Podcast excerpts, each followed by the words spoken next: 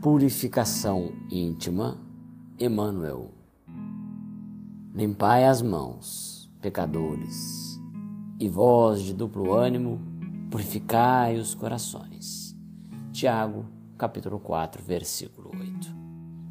Cada homem tem a vida exterior conhecida e analisada pelos que o rodeiam, e a vida íntima da qual somente ele próprio poderá fornecer o testemunho.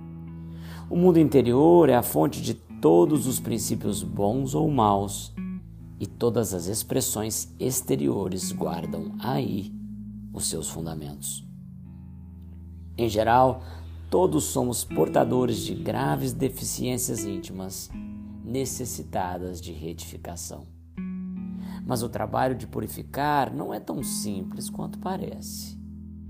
Será muito fácil ao homem confessar a aceitação de verdades religiosas, operar a adesão verbal a ideologias edificantes.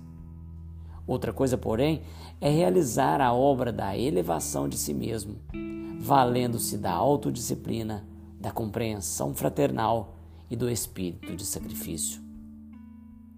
O apóstolo Tiago entendia perfeitamente a gravidade do assunto e aconselhava aos discípulos a limpassem as mãos, isto é, retificassem as atividades do plano exterior, renovassem suas ações ao olhar de todos, apelando para que se efetuasse igualmente a purificação do sentimento no recinto sagrado da consciência, apenas conhecido pelo aprendiz na soledade indevassável de seus pensamentos.